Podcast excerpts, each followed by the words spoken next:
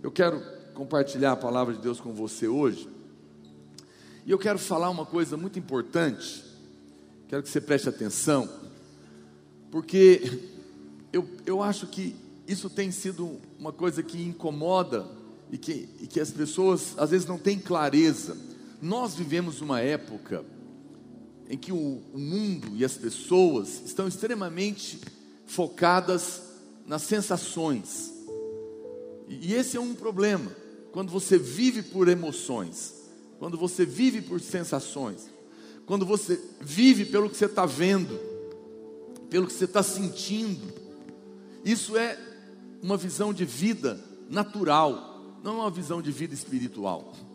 Viver pelo que sente, é, eu, eu, eu gosto quando o apóstolo Paulo fala em 1 Coríntios capítulo 13, no final, ele diz: quando eu era criança, eu falava como criança, eu pensava como criança, eu agia como criança, mas quando eu cheguei a ser adulto, ele falou: desisti das coisas de criança.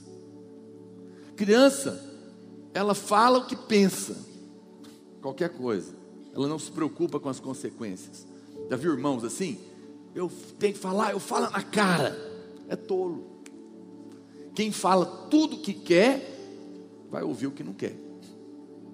Não é sábio falar tudo. Até porque você não deveria jogar pérolas aos porcos. Jesus é que falou isso, não é? Nós não falamos tudo. Nós falamos que é, dirigidos pelo Espírito Santo. Nós falamos o que nós cremos.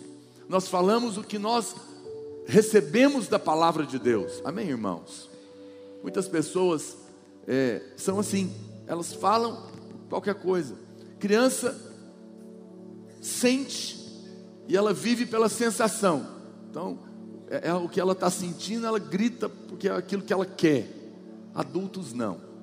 Adultos não andam por sensações. Adultos fazem o que tem que ser feito e agem de acordo com a circunstância e se posicionam. Homens de Deus, os irmãos são jovens, vocês vão se casar, vocês vão ser pai de família. Quantos homens digam amém? Amém mesmo? Os homens podem dar um amém mais forte? Agora um mais grosso. Melhorando. Como nós precisamos de homens, irmãos, de verdade nessa geração. E aqui estão os homens de verdade na vida da igreja. Homens de verdade o mundo não tem homens de verdade. No mundo, ou os homens são machões ou são efeminados, emasculados. Dá um extremo. Jesus é o homem. Ele nem é o machão, nem é o emasculado. Estou falando, emasculado é diferente de efeminado, ok? Emasculado é o homem frouxo. E o machão é o ignorante. Jesus era. Jesus chorava Sim ou não? Mas não era chorão. Jesus era sensível à necessidade das pessoas, mas não era fraco. Quando tinha que ser firme, ele era firme. Quando ele tinha que ser sensível, ele era sensível. Cuidado com os estereótipos de homens que o mundo está te vendendo. Alguém me falou uma bobagem tão grande causa dessa discussão de roupa, né? Alguém perguntou para o pastor Luiz aqui esse negócio de roupa. Roupa é uma bobagem. E alguém falou para mim, é, é uma bobagem e ao mesmo tempo não é, né? Que coisa incrível. Nós já fomos muito acusados de que nós somos, é, nós não somos livres. Não, ao contrário, nós é que somos livres. Porque eu sou livre para pôr camiseta e sou livre para usar terno. Mas tem gente que só pode usar camiseta. Ele não consegue usar outra roupa. Ele não é livre. O livre é aquele que usa a roupa para cada lugar. Tem, não sei se você sabe, mas tem roupa de dormir, tem roupa de nivelório, tem roupa de ir na praia, tem roupa de ir para a escola, tem roupa para trabalhar, tem roupa para visitar o presidente, tem roupa para tudo. Então, a roupa não é nada, você é. E alguém me falou: não, mas Deus se vestiu de humanidade para falar com os homens. Veja como é sutil. Conversa fiada, Deus nunca se vestiu de homem, Deus se fez homem. Diferente. E quando ele se fez homem, como que Jesus vestia? Bata dele era sem costura, meu querido. era alguém respeitoso, foi disputada pelo, no tapa pelos guardas. Mas tem gente que agora não, para eu falar com a geração, eu tenho que me vestir igual ela. Então, para falar com as prostitutas, as irmãs agora vão ter que tudo vestir como prostituta. Não é isso que Paulo está falando. Honestamente, não cai nesse engano. O que vai fazer diferença é a mensagem. A mensagem. Não se distraia, meu querido. Você quer usar suas roupas? Use a que você quiser. Apenas eu te peço, não seja sensual, porque isso não combina conosco. Nós somos uma outra raça de gente, amém? Somos o povo de Deus. Mas fora disso, tenha bom senso, só isso. Coerência, para você não ser patético. Não é isso nem aquilo. Então, isso é importante nós entendemos, não é? Então veja, é, é a mensagem que faz diferença. Eu encontro pessoas de todo tipo. E eu não tenho problema com isso porque o que importa é o que eu vou falar para ela, é o que o meu coração vai tocar no coração delas. Então é importante você aprender a ter coerência.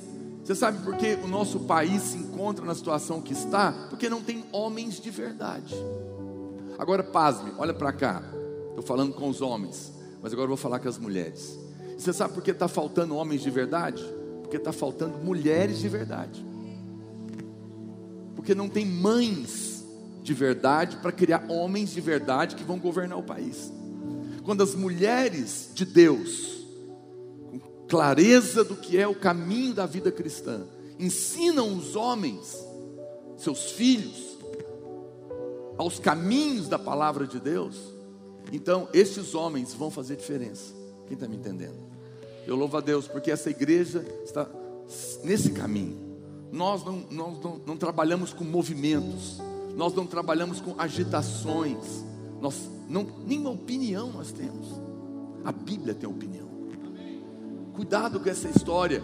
A minha visão, a sua visão, a maneira que eu vejo, que você vê. Que importa a maneira que eu vejo ou que você vê? Importa a maneira que Cristo vê. Na obra de Deus não há espaço para achismos. Na obra de Deus existe o modelo de Cristo. O resto é justiça própria, é arrogância, é o homem buscando relevância, significância no lugar errado, seu ego. Cristo é tudo em todos. Nós temos que manter o foco nele. É dessa maneira que nós edificamos igrejas fortes, sólidas, constantes, que tocam as gerações que, que você acha que nós trabalhamos com as crianças, com os jovens, com os adultos e com os velhos? Porque nós cremos no Deus de gerações. É precioso isso. O meu filho tem 10 anos. A minha mãe morreu tem pouco mais de um mês. No dia que ela morreu, a Marília não quis contar na hora para ele. Mas dentro do carro, nós mandamos ele para outro lugar. Pasme. Ele contou para. Foi para quem que contou? Para você mesmo. Falou, mãe, Deus falou comigo. Ele não está sabendo de nada. Ela só falou: o que está acontecendo? Ela falou: ah, sua avó está com problema no coração.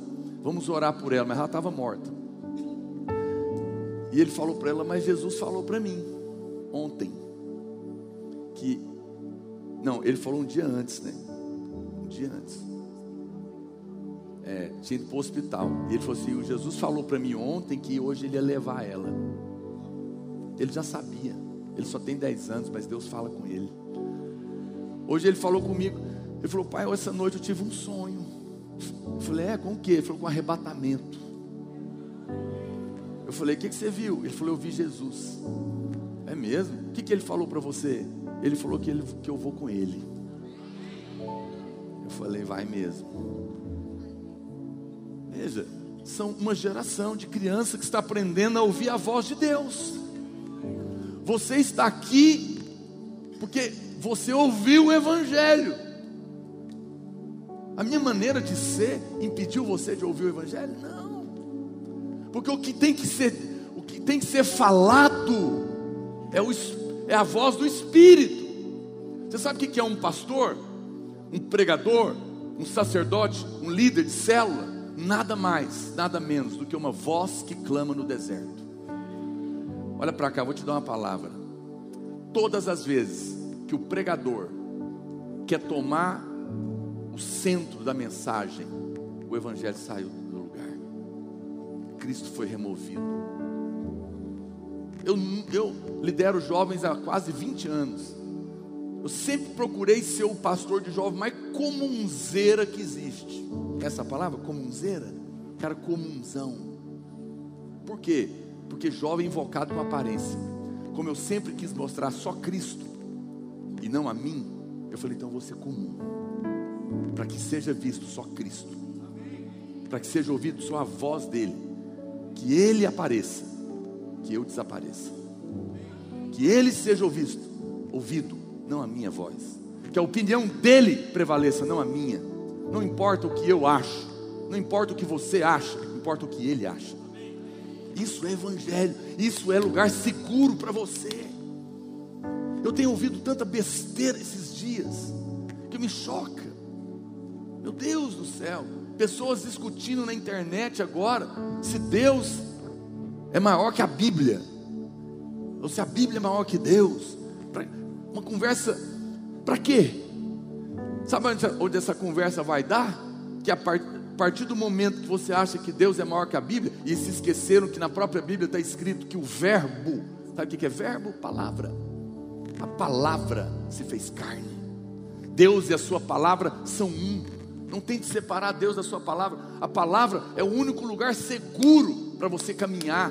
Ah, mas o fulano viu anjo. Tudo bem, eu respeito experiências, mas não caminhe em cima delas. Porque Paulo, o apóstolo, disse: se descer um anjo aqui e falar para mim qualquer coisa fora do evangelho, ainda que um anjo vindo do céu falar alguma coisa fora, considera anjo maldito. Ah, mas o profeta falou: Deus não age fora da sua palavra. Essa pessoa cometeu o absurdo de chamar a Bíblia de caixinha. Deus não está dentro da caixinha. E ele estava falando da Bíblia, dizendo que Deus é maior que a Bíblia e Deus não está na caixinha. Eu falei, meu Deus, não vamos parar. Olha, irmãos, você é livre para ouvir e ler o que você quiser. Mas eu te aconselho, cuidado com o que você anda comendo. Depois você não sabe porque que passa mal. Quem come maionese estragada vai ter problema. A sua saúde espiritual vai ser afetada. Eu fico vendo alguns irmãos não tem temor de cuidar da saúde espiritual deles. Eu tenho um zelo pela minha saúde mental, espiritual, que você não faz ideia. Por isso eu seleciono o que vai entrar na minha cabeça. Muitas pessoas nos, nos criticam. Não, vocês na videira são muito mente fechada. Nós precisamos ter uma mente mais aberta. Ah, o diabo também concorda com você. Mente aberta. Meu querido, quem tem mente aberta é oficina para o diabo. Minha mente não é aberta, definitivamente não é aberta. Sabe qual que é a minha mente? Filipenses capítulo 4, versículo 8. Tudo que é puro, tudo que é verdadeiro, tudo que é de boa fama, se alguma virtude há, se algum louvor existe, seja isso que ocupe a sua mente, e somente isso. Imagina, que coisa louca, sem pensar, falta de bom senso, com aparência de intelectualismo, vai te levar para o buraco. Cuidado com essa conversa, porque às vezes aquilo que parece algo não é. O diabo é expert em sofismas. Por que, que eu estou falando tudo isso? Porque nós vivemos uma época de enganos. E Satanás trabalha com sensações, emoções, na sua mente, na sua vontade. E se você caminhar por esse caminho, você vai cair no engano. Nos últimos dias, a Bíblia diz que os homens sentiriam coceiras nos ouvidos mas não se negariam a ouvir a verdade do Evangelho pura. A verdade do Evangelho pura. Ia começar tudo voltado para o ego, querendo ser diferente, fazer diferente. Para quê? Para ter relevância. Mas a sua relevância é Cristo. Todas as vezes que Cristo deixa de ser a sua relevância, outra coisa ocupa o lugar. Então, por que, que eu estou dizendo isso? Porque se você quer viver uma fé sólida, e, desfrutar das verdades do Evangelho, você tem que tomar uma decisão de não viver pelas sensações, pelas emoções, pelas vãs conversações da internet. Saber quem você é e ficar nessa posição. Essa é a posição da vitória. Efésios capítulo 6 diz que resista ao diabo e ele fugirá de vós. Tome toda a armadura de Deus, ele fala, para que possais resistir no dia mal e depois de ter vencido tudo, permanecer. Diga permanecer, inabalável. Ou seja, como é que é isso, pastor? Permanecer significa que tem um lugar de vitória. Eu não saio de lá, é a minha posição em Cristo. Quando eu, quando eu entendo o meu lugar, não me importa o que está me acontecendo, importa a posição que eu estou ocupando. Quando você entende isso, você entrou num caminho de maturidade. Maturidade. A Bíblia diz que o diabo ele procura oportunidades para nos distrair, para nos enganar, para tirar você da posição da vitória em Cristo. E a primeira coisa que você tem que entender é que uma vez que você nasceu de novo, você não é mais pecador. A Bíblia diz que você é justo. E essa é uma afirmação muito séria.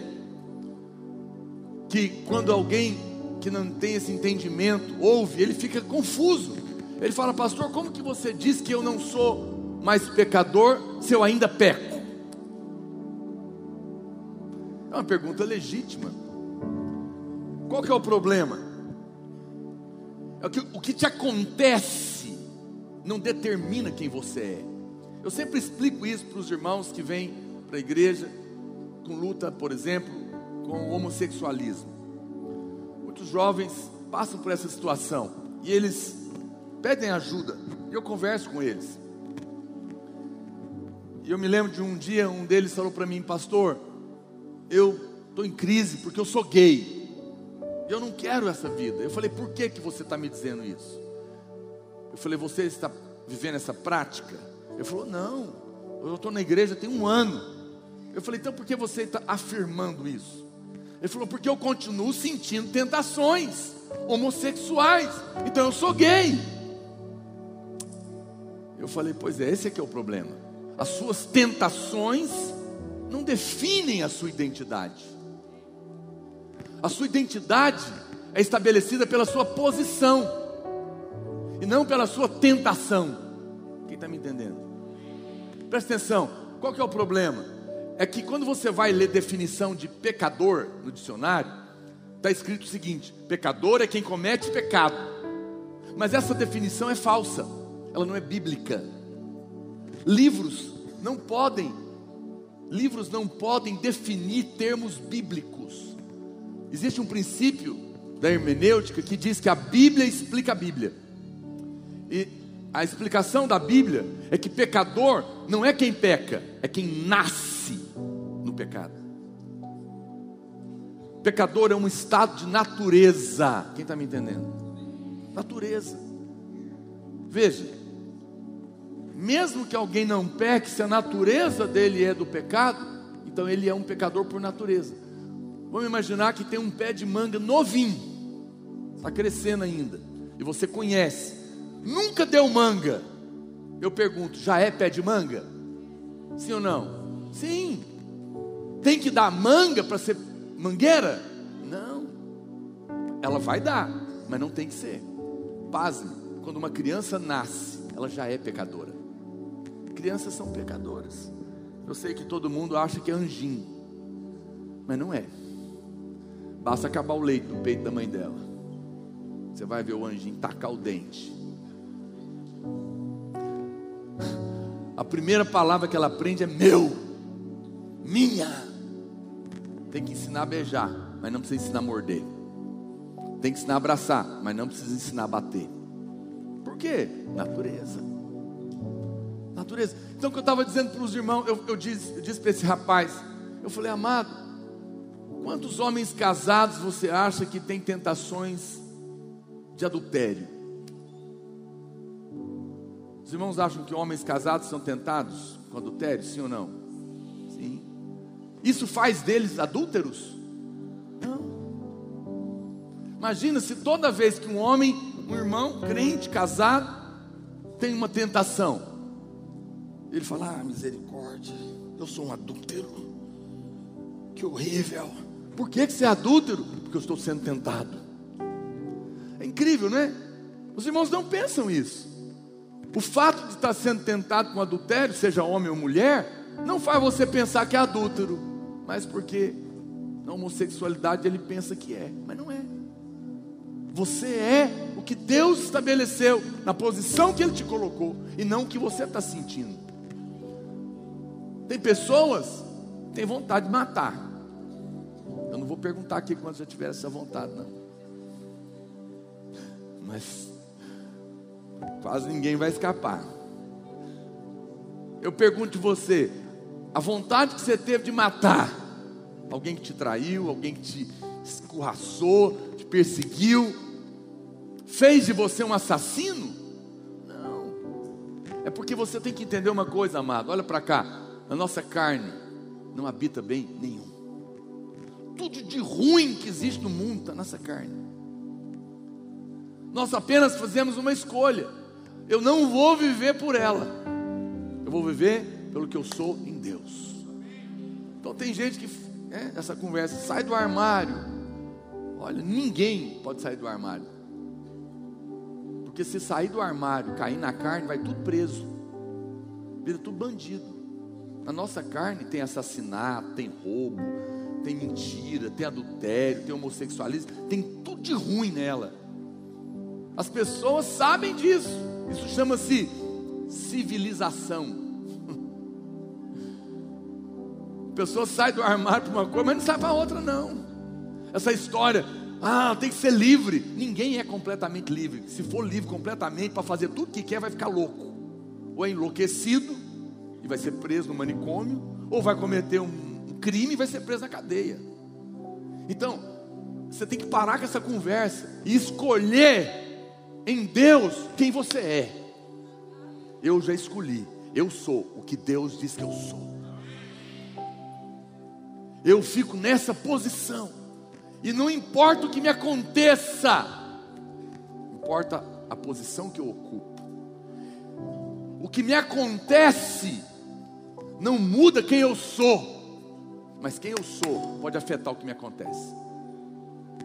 Veja, eu pergunto para você: crianças às vezes gostam de rolar na, brincar no barro, faz dela um porco? Não, apenas suja ela. A mãe lava, briga, ela rola de novo na lama.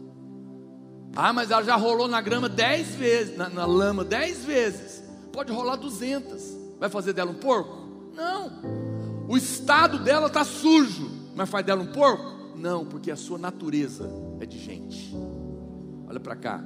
Quem nasceu de novo é uma nova criatura. Na vida cristã não existe reforma. Existe um novo homem uma nova, uma nova mulher criada em Cristo Jesus, que agora tem uma nova natureza. Como eu falei para você, um pé de manga, mesmo sem manga, já é uma mangueira. Nós não éramos pé de manga, mas todo homem nasce um pecadeiro. Pé de manga da manga, pecadeiro comete pecado.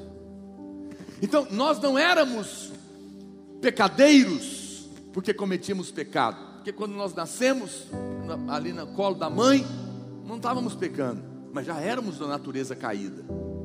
Mas nós pecamos depois porque a nossa natureza era caída.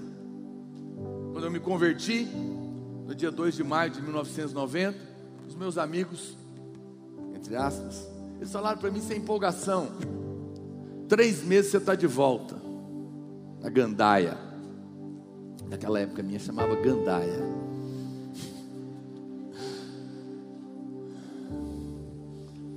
Fazem quase 30 anos. falhou. Você sabe, eu tentei. Eu me lembro que eu converti na quarta. Na sexta-feira eu estava no bar, no mesmo que eu ia, sempre, com os mesmos amigos meus. Mas de repente eu não sabia explicar, porque ninguém tinha me falado nada. Eu não tinha, irmãos, eu nunca tinha conversado com um crente na minha vida.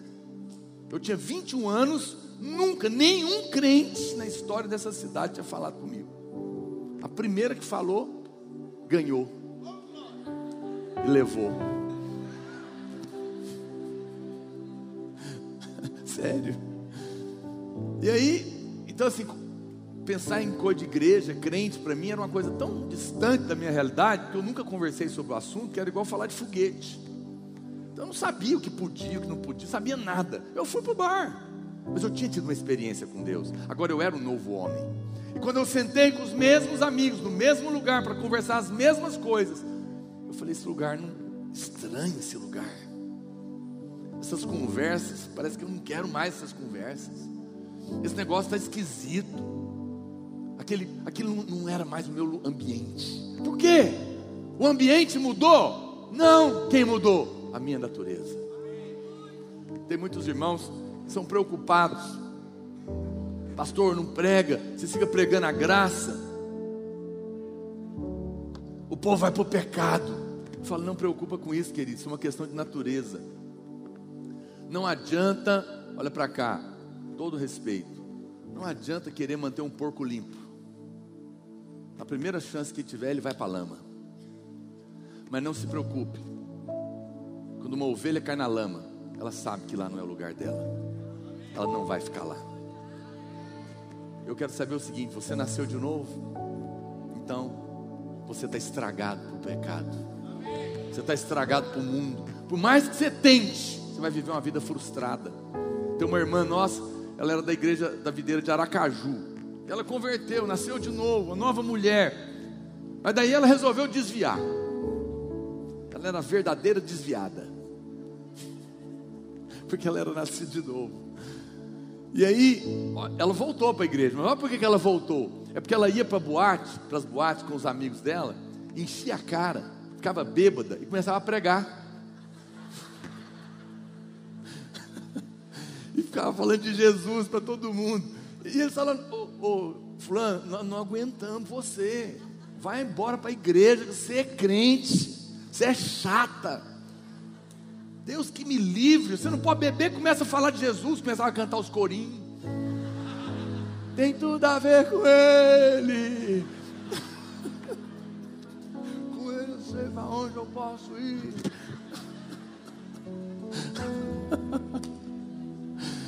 Oh, meu Deus do céu. Ela mesma ela falou assim: Eu concluí que não dava. Lá realmente eu até tentei, mas não tem condição.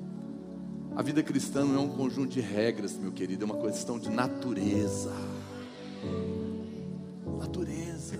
Você não precisa ficar se lembrando, você apenas precisa permanecer na posição. Permanecer na posição. Então veja, esse é o problema que muitos irmãos perdem a fé. Por quê? Porque ele erra, você erra. Aí você fala: Deus agora está triste comigo. Não, preste atenção. A Bíblia fala. Você, alguém pode dizer, pastor, mas esse negócio, peraí, dá uma, dá uma pausa aí, que esse negócio não está legal, não está correto. O Adão pecou e eu nasci pecador. Como é que é isso? Eu nunca conheci esse sujeito, eu não tenho nada a ver com isso, isso não é justo. Pois é, olha o que diz a Bíblia aqui em Romanos, capítulo 5, verso 19. Porque, como pela desobediência de um só homem, muitos se tornaram pecadores, assim também, por meio da obediência de um só homem, muitos se tornarão justos. Então presta atenção, é verdade, um pecou e ele era o pai de uma raça, tudo que gerou a partir dele era igual a ele. Deus usou a mesma moeda. Ele falou assim como um pecou e contaminou todo mundo, é justo que um pague por todos. E quem crê nele se torna um novo homem como ele. Jesus nunca pecou, ok? Alguém está comigo aqui? Diga amém. Jesus nunca pecou, mas a Bíblia fala que ele se fez pecado, ele tomou o nosso pecado. Veja, então, tendo explicado para você, eu te pergunto: antes de você nascer de novo, você teve que pecar para ser feito pecador? Sim ou não? A cola, vou dar uma colinha. Fala, não. Você só nasceu pecador, amém? Diga, eu não fiz nada. Diga assim, ó, eu nunca pequei para ser feito pecador. Eu nasci pecador. Não tenho que cometer justiça. Diga, não tenho que cometer justiça para ser feito justo. Basta nascer de novo. Você nasceu pecador sem nunca ter pecado. Quando você crê em Jesus, você nasce de novo. Você não tem que cometer justiça para ser feito justo. Porque agora você nasceu nele. Quem está me entendendo? Isso é a troca maravilhosa do Evangelho. Ou seja, tudo depende do seu representante. Olha o que diz 2 Coríntios 5, 21. Aquele que não conheceu pecado, ele o fez pecado por nós, para que nele fôssemos feitos justiça de Deus. Ou seja, houve uma troca na cruz. Deus tomou o que era nosso e pôs sobre Jesus nosso pecado e pegou o que era de Jesus, a sua retidão, a sua justiça segundo o padrão celestial e vestiu você e eu. E aí a Bíblia diz agora: esse é o seu lugar, você é justo. Justo. Você fala, pastor, mas eu, nós ainda podemos pecar? Sim, podemos, mas isso não muda a sua posição diante de Deus. Veja, o fato de eu fazer um pão faz de mim um padeiro? Não. Então não é porque você peca que você é pecador. Você peca porque a sua carne ainda está aí, mas você nasceu de novo. Isso não é mais a seu respeito. Você é uma nova criatura. E é por isso que a Bíblia fala que aqueles que nasceram de novo não vivem na prática do pecado. A Bíblia não diz que eles não pecam, diz que não vivem na prática. Por quê? Porque o que está nele é a divina semente. Quem vive na prática e não se incomoda, não nasceu de novo. Um dia eu fui pregar num, numa igreja, no final, uma moça veio falar comigo e falou para mim, pastor, queria conversar com o senhor, estou com um problema. Eu falei, o é, que, que foi? Ela falou, eu estou tendo relação sexual com meu namorado. Eu falei, então para, isso é pecado. Aí ela falou para mim: Não, eu, eu, não consigo. Aí eu falei: Então casa, porque é melhor casar, diz a Bíblia, do que viver abrasado. Eu não tenho opinião, irmãos. Eu falo a Bíblia para as pessoas. Aí, aí ela falou: Não, mas a gente não pode casar. Então separa. Falei para ele. Não é? Porque se o seu braço direito te faz pecar, corta. Se o seu namoro te faz pecar, separa. Porque é melhor ir para o céu solteiro do que carregar demônios do inferno. Casado. Presta atenção. Ela falou: Não, mas se eu largar dele, eu arrumo outros. E caio com eles. Aí eu falei: É mesmo. Naquela hora eu parei. E o Espírito de Deus me deu uma palavra para ela. Eu falei: Querida, quando você dorme com seu namorado, faz sexo com ele, o que, que você sente depois? Você, você se incomoda? Não, acho normal, sinto paz. Eu falei, então, esse é o problema. Nós estamos discutindo a coisa errada. Você está ouvindo pregação para crente, mas você ainda não teve uma experiência. Por isso você não está incomodada. O Espírito de Deus ainda não está na sua vida. Porque quando você nasce de novo, você não. Você cai mas você não fica em paz com aquilo, porque aquilo não diz respeito mais a você. Ah, mas você está me julgando? Não, seus frutos estão falando. Eu apenas estou querendo te ajudar. Se você quer ter uma experiência genuína com Deus, porque participar de uma igreja não salva. Batizar não salva. Pode ser apenas tomar banho de piscina no dia do batismo, uma experiência religiosa, mas não transforma a sua vida. E eu preciso ser honesto com você. Né? Aquele dia eu pude orar por ela, para que ela tivesse uma experiência com Deus. Então não é uma questão do que eu faço, é uma questão do que eu sou. Quem está me entendendo? Agora, cada vez que eu lembro e fico na posição de quem eu sou, mais afeta as coisas que me acontecem.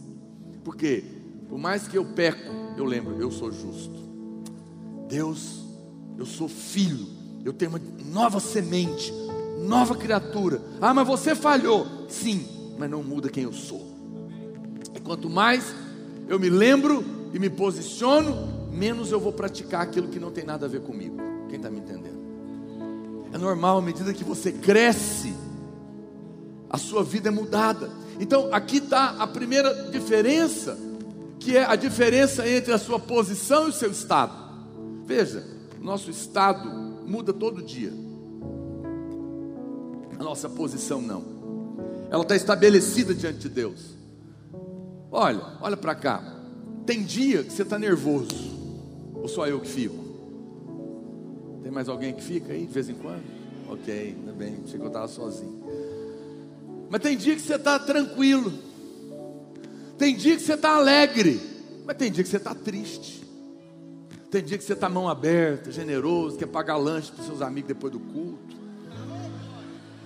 Mas tem dia que você está numa avareza. Tem dia que você não quer dar nada. É ou não é? Veja, o seu estado muda. Dependendo das coisas que acontecem, você está de um jeito ou está do outro. Mas você deixa de ser gente? Presta atenção. As coisas podem acontecer com você. Mas olha para cá, presta atenção. Você é justo. Pastor, por que, que eu tenho que crer nisso? Porque isso afeta a sua fé. Porque no dia que você fica nervoso e erra e peca e fala o que não devia, seu estado está ruim, deu ruim, você não tem fé para orar, porque você pensa, hoje Deus não está feliz porque eu pisei na bola de novo, eu falhei de novo, meu estado está ruim, eu não fiz a coisa certa. Aí você não consegue orar. Por quê? Porque você está vivendo com base no seu estado. Então o que você tem que fazer? Volta para a posição. Porque quando Deus olha para você, quem ele vê? Você ou Cristo? Diga para mim, alto. Cristo. Cristo falha? Não. A justiça dele é perfeita. Então não importa o que eu fiz, importa o que eu sou. Não importa o meu estado, se ele está bom ou ruim, se eu acertei ou se eu errei, importa a minha posição de filho, justo, em Cristo. E Deus olha e ele fala: o diabo pode falar, não, você não pode orar, você errou. Mas Deus olha, eu posso abençoar, porque Cristo é a justiça dele. Quem está me entendendo?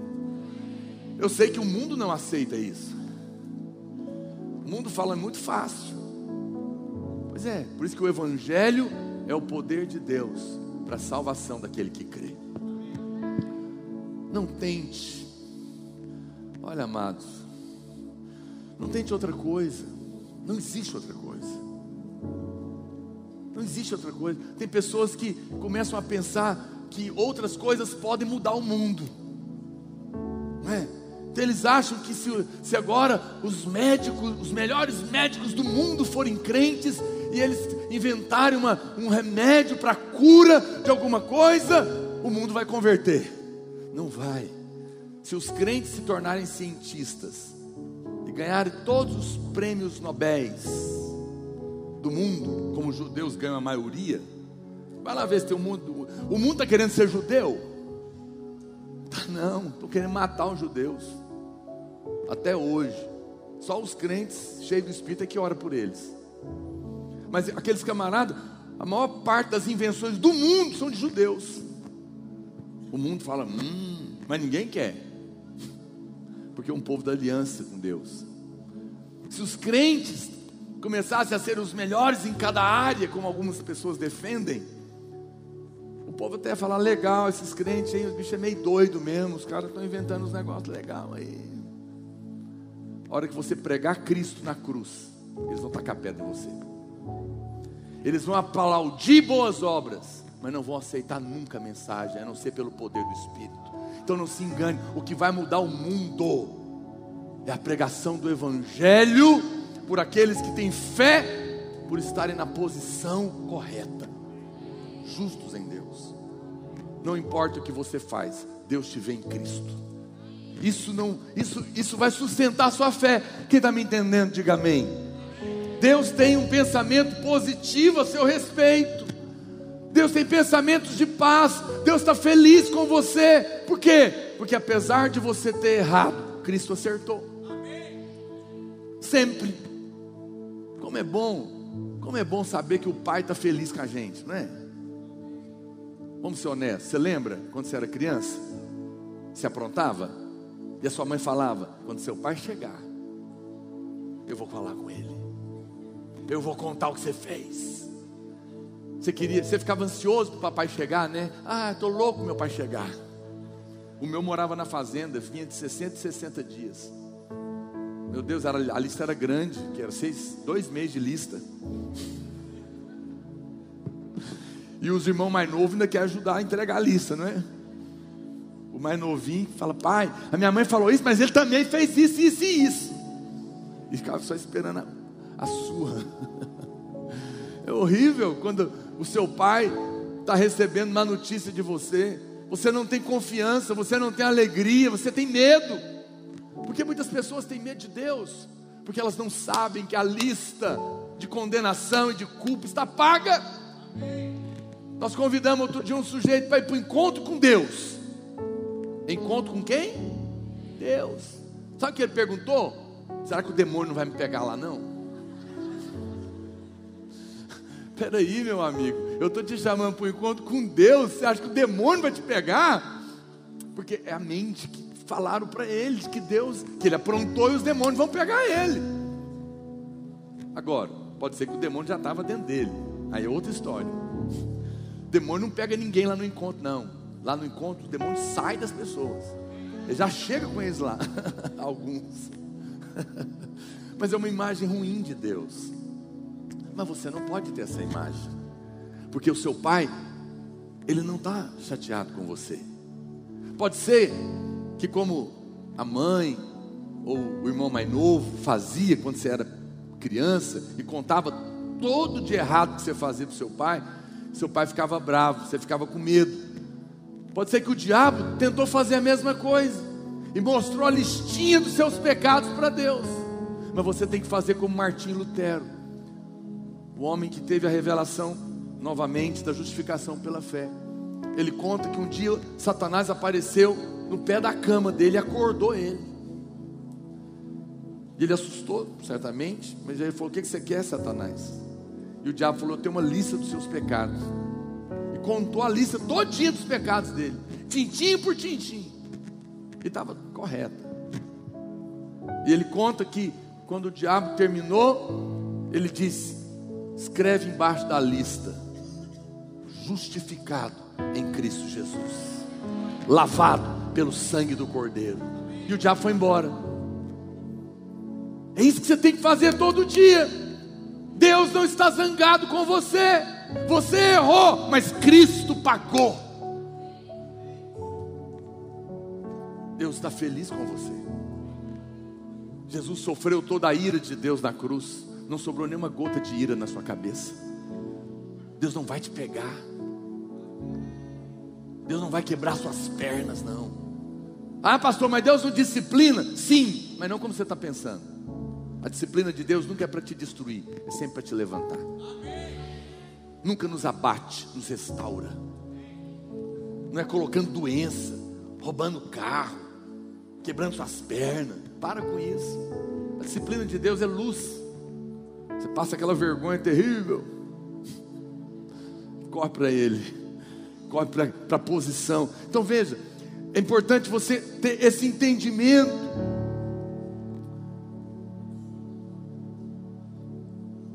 Nunca avalie sua posição com base no seu estado. Mas sempre julgue o seu estado com base na sua posição. Essa isso é que vai afetar aos olhos de Deus o, o seu estado emocional, sentimental não altera a sua posição. Ele sempre te vê como um filho amado, justificado. O que, que eu faço, pastor? Apenas permaneça na posição.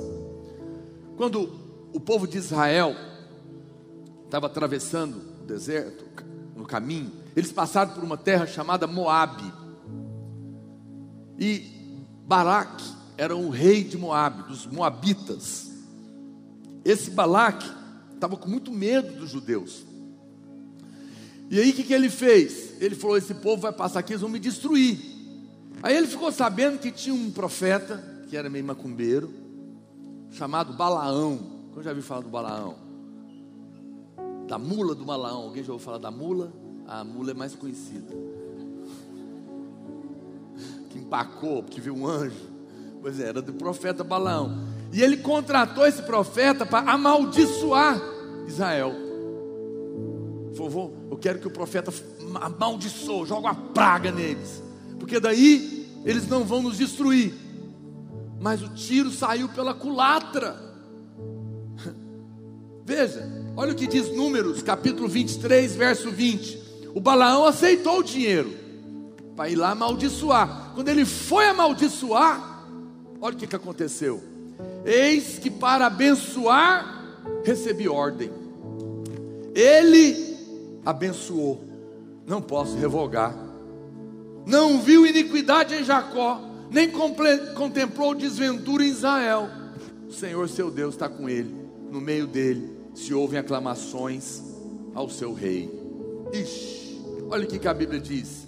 Ele falou para Balaque: Você me pagou para amaldiçoar, mas na hora que eu fui amaldiçoar, Deus não permitiu, porque Ele abençoou. E quando Ele abençoou, não tem jeito de revogar. Praga nenhuma chegará na sua casa, nenhum mal te acontecerá, porque maior é aquele que é por você do que aquele que é contra você. Toda arma forjada contra ti não prosperará, porque o Senhor está contigo e Ele já te abençoou. Você não precisa ter medo de macumba mais. Não pega em você. Por quê? Ah, pastor, mas eu errei. Lembra sua posição? Eu errei, alguém fez macumba para mim. Será que vai pegar? E a brecha? Só tem brecha para quem não crê na posição. Eu não estou mandando você errar. Estou dizendo que você vai errar. Mas a Bíblia fala: Eu abençoei. Ninguém pode amaldiçoar. Eu quero te falar: olha para cá. Você é abençoado. Isso é ponto decidido, resolvido. Você é abençoado. Não importa o que te aconteça. Aí a Bíblia fala a segunda coisa: não viu iniquidade em Jacó. Veja, a Bíblia não diz que Deus não diz que eles não tinham pecado. A Bíblia diz que Deus não viu. Por quê? Porque no meio do assentamento tinha o tabernáculo. E no meio do tabernáculo tinha a bacia de bronze que apontava para a cruz. Então, quando Deus olhava para o acampamento, ele não via o pecado dos judeus. Você acha que tinha pecado no meio desse povo, sim ou não? Tinha uns meninos terríveis lá? Tinha. Você acha que tinha os camaradas que adulteravam, aprontava confusão, flertava com a mulher dos outros? Tinha. Tinha mulher linguaruda? Tinha. Tinha de tudo lá. Mas a Bíblia fala que Deus não viu. Ele não disse que não tinha, ele disse que não viu. E ele não viu, porque no meio do acampamento estava a cruz. Há pecado na nossa vida? Ah, não diga que você não peca, mas Deus não vê. Porque dos teus pecados passados, não me lembrarei mais. Por quê? Porque eu te coloquei na posição, eu te coloquei em Cristo. Eu não me relaciono mais com o que você faz, eu me relaciono com você com base naquilo que você é e na posição que você ocupa em mim, que é Cristo. Isso traz fé ao seu coração. Isso traz fé. E foi isso que aconteceu com eles. A sua posição hoje é em Cristo. Seu estado, às vezes, pode estar ruim, mas a sua posição é sempre divina. Sempre divina. Algumas pessoas acreditam que as suas muitas quedas, seus muitos pecados podem fazer com que a sua posição mude diante de Deus, mas isso é uma mentira do diabo. O pai pode discipliná-lo, mas nunca vai mudar sua posição de filho amado e justo. Amém, irmãos? Você precisa ter segurança na sua fé. Senão, todo dia que você errar, você vai ficar angustiado. Porque é isso que os seus parentes e os seus amigos, entre aspas, vão jogar na sua cara. O que, que acontece com o novo convertido que acabou de batizar e erra? O que, que, que a família dele fala? Uai, você não é crente? Como é que você está fazendo isso?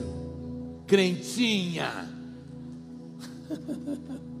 Vai jogar tudo na sua cara. E aí você. Uh, murcha, perde a fé, fica intimidado, não tem ousadia, não ora, não prega, não fica em paz, não recebe o favor, porque está debaixo de condenação. O tempo todo pessoas querem nos intimidar, nos acusando, nos criticando, mostrando as nossas falhas.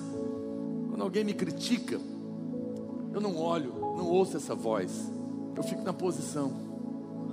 Eu não tenho nada a provar. Eu não tenho nada a explicar. Eu não tenho nada a perder.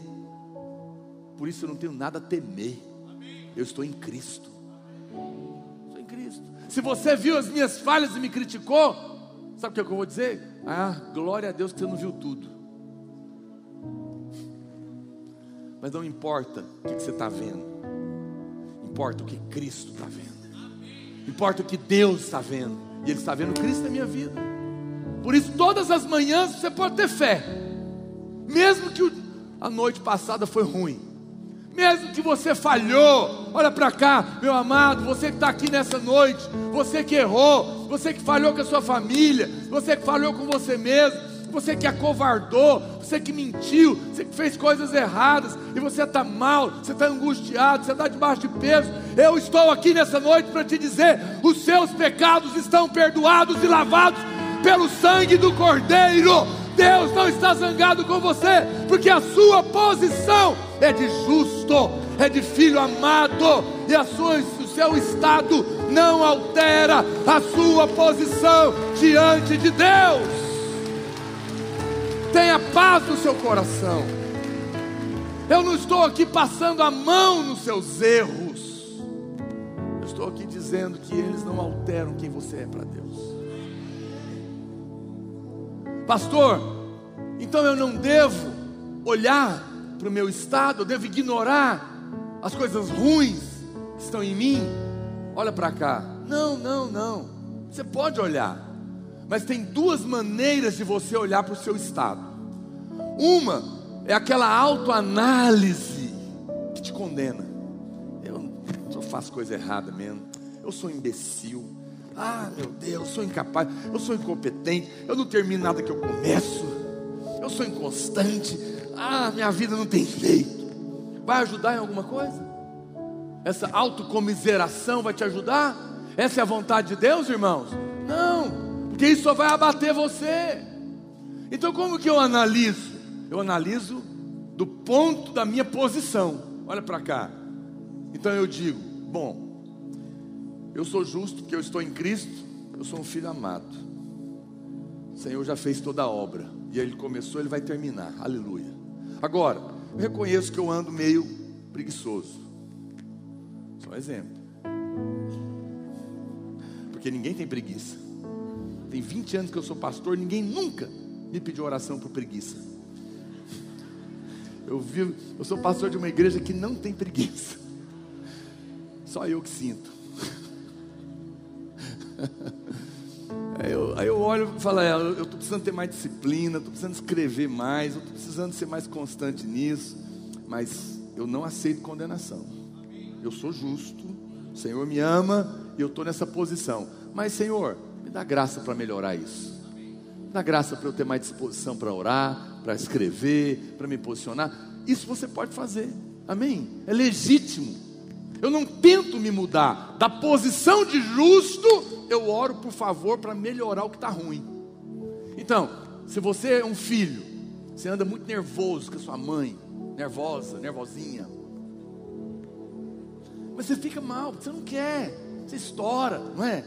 E o diabo te acusa. Não, volta para a posição, fala: Senhor, realmente, eu estou perdendo a cabeça demais com a minha mãe, ou com meu marido, com minha mulher, com meus filhos, não sei. Tá mal, tá, tá, tá ruim, Senhor. Mas eu não aceito condenação porque eu sei que eu sou justa. Eu sou filha amada. Mas eu não quero ficar chateando eles porque eu os amo, Senhor. Me dá graça. Faz em mim o que eu não sou capaz de fazer. Me dá a sua paciência. Me dá a sua longanimidade.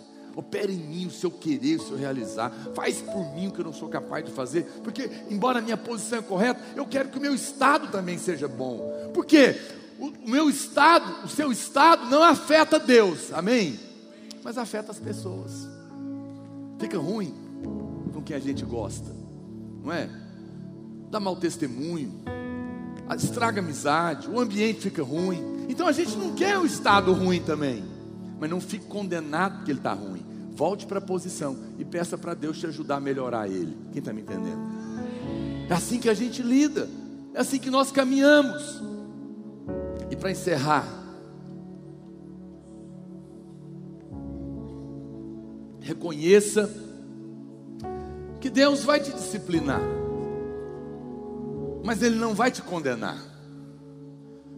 A posição não vai mudar. Ele vê você como um justo, com a natureza divina.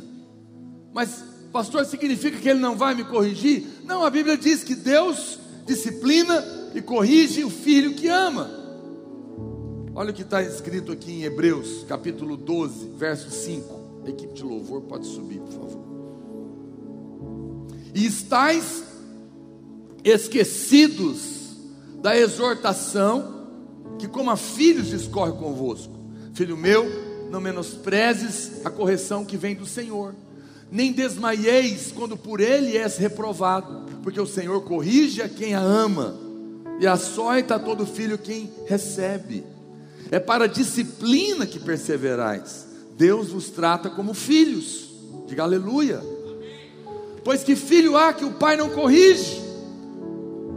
Mas se estáis sem correção, de que todos se têm tornado participantes, logo sois bastardos e não filhos. Deixa eu dar um parênteses aqui. Tem gente que fala para mim, pastor, eu não entendo. O sujeito desviou, está lá no mundão. Olha aqui para mim que eu sou mais bonito que eles. Eu só não sou mais bonito que aquele tecladista que é meu filho. E a mãe dele é mais bonita que eu, o menino nasceu mais bonito que o pai. Mas está na hora de fazer corte, não. Pode tirar o olho. Brincadeira. Olha para cá. Oh Deus. Por que eu fui fazer essas brincadeiras na hora errada? Que eu estava falando? Hã? É, mas não era isso que eu queria falar. Ah, sim. Aí, alguém fala assim: olha para cá. Alguém fala assim: Pastor, você viu aquele irmão? O cara desviou, aprontou todas, não aconteceu nada com ele. Isso é um mau sinal.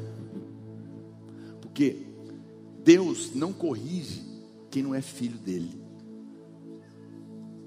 Deus só corrige filho. Se você é um filho a coisa está bagunçada demais, se ou se você acha que é, mas Deus não está te disciplinando, significa que talvez você não seja filho.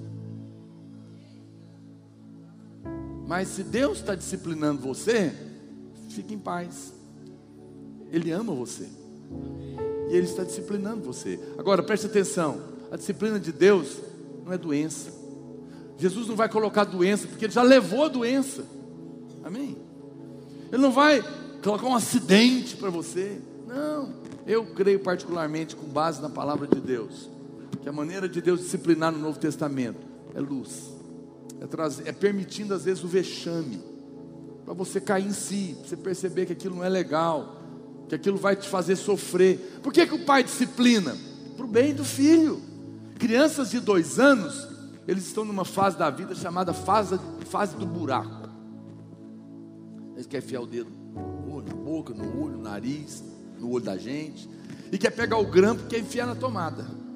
Porque o grampinho para tomadinha foi feito um para o outro. E o pai fala, não, ele, ele fala, dá choque. Ele não sabe o que é choque. Aí ele vai, aí ele vai de novo, pai, não. O que, que acontece? Você vai ter que dar um, uma correção para o bem dele, porque senão, na hora que eu sair, ele vai enfiar o grampo e vai morrer. Então, porque eu amo, eu corrijo, eu faço o grampinho arder no bumbum. Para hora que ele olhar para a tomadinha, ele vê uma varinha no inconsciente. E aí ele não vai enfiar o grampinho, não vai morrer. Então a disciplina é para o bem. É para o bem. Eu fico preocupado com irmãos que não podem ser exortados. Não são filhos. Filhos é que vão herdar a herança da família. Você sabe, nenhuma casa é perfeita. Nenhuma família é do jeitinho que você queria. Um dia conversando com o pastor Vinícius, ele falou isso é verdade. Ele falou, pastor, eu nasci aqui. Aqui é a minha casa. Filhos não escolhem pais. Pais não escolhem filhos. São arranjos divinos. Deus te colocou aqui, amado. Cuidado com as muitas vozes. Se você quer ter uma vida cristã que vai cumprir o propósito, tenha paz que possam falar na sua vida. Pessoas mais velhas na fé que vão te corrigir, que vão mostrar o erro, vão te proteger. Pessoas que têm famílias assim, elas vão longe. Elas são guardadas de erros que às vezes podem te custar caro lá na frente. Porque o coração é humilde. Não caia nesses, nesses enganos.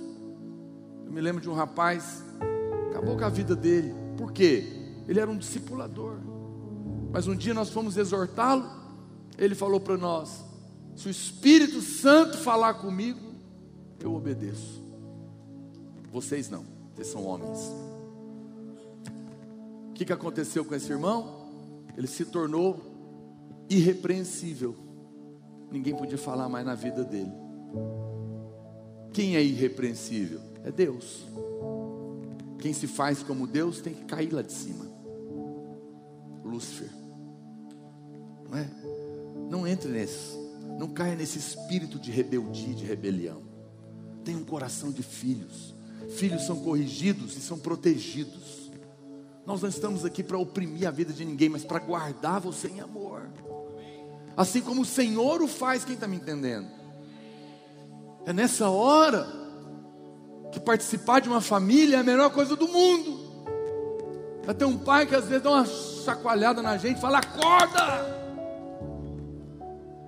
Tira a gente do virtual, traz a gente para o real. Isso é tão saudável.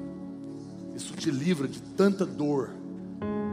A Bíblia fala que o Senhor, ele, o texto continua dizendo, além disso, tínhamos os nossos pais segundo a carne, que nos corrigiam e os respeitávamos.